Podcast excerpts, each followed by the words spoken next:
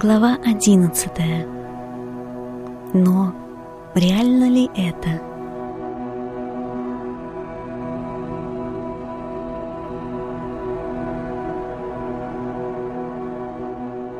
Вне Бога нет ничего.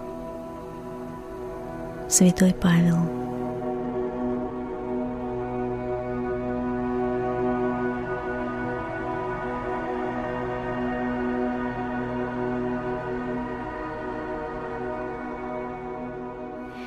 Существует глубокое заблуждение, которое составляет основу всех наших страданий.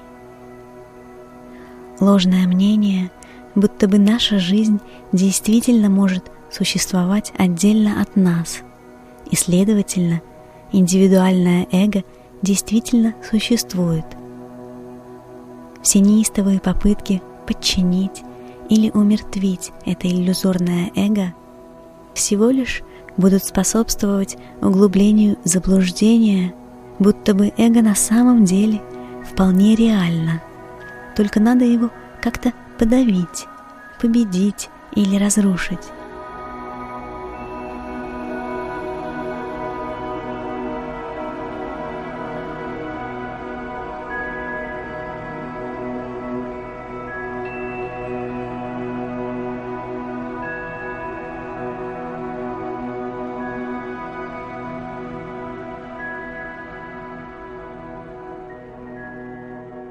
Тот лишь факт, что нечто существует, не обязательно означает, что это нечто реально.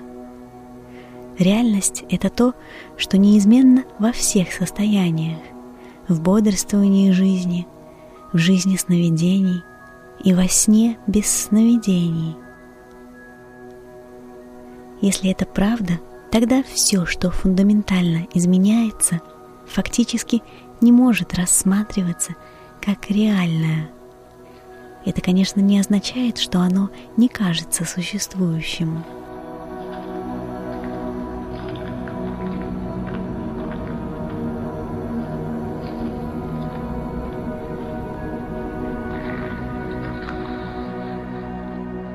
Просыпаться, видеть сны и спать без сновидений – это не фазы сознания.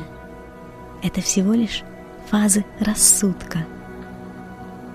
Следовательно, попытки убить пресловутую змею, за которую приняли моток веревки, столь же бесплодны, как и попытки убить эго в рассудке. Почему? И змея, и рассудок на самом деле не настоящие.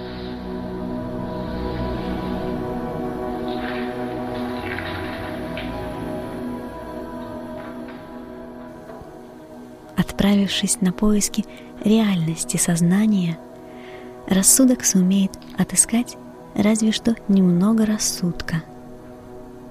Вместо этого оглянись и посмотри, чей именно рассудок осуществляет все эти так называемые поиски. Тот, кем ты действительно являешься, абсолютно не имеет противоположности. Поскольку сознание – ни к чему не стоит в оппозиции, оно и не создает никакой реальной противоположности себе. Тот, кем ты по-твоему являешься, действительно, оказывается, имеет свою противоположность. Эта игра начинается вновь и вновь, когда ты в очередной раз делаешь вид, будто не узнаешь свое собственное отражение –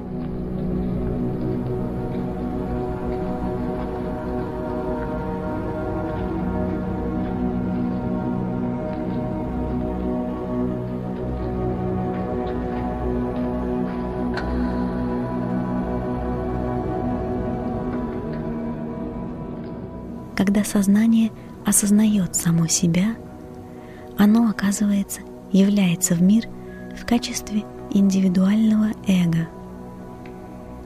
Но зачем эго отправляется на поиски сознания, которым оно и так уже является? В конце концов, сознание никуда не терялось, чтобы его надо было каким-то образом находить.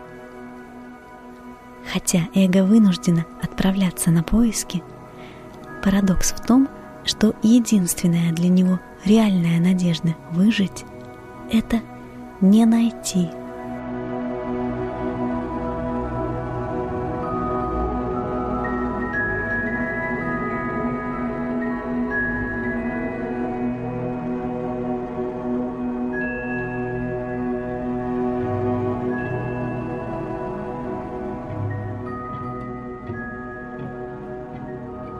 Видимый мир проявляется в том танце, который возникает между твоим «я», чем, по твоим словам, ты являешься, то есть все то, что «да», и твоим «не я», чем, по твоим словам, ты не являешься, то есть все то, что «нет».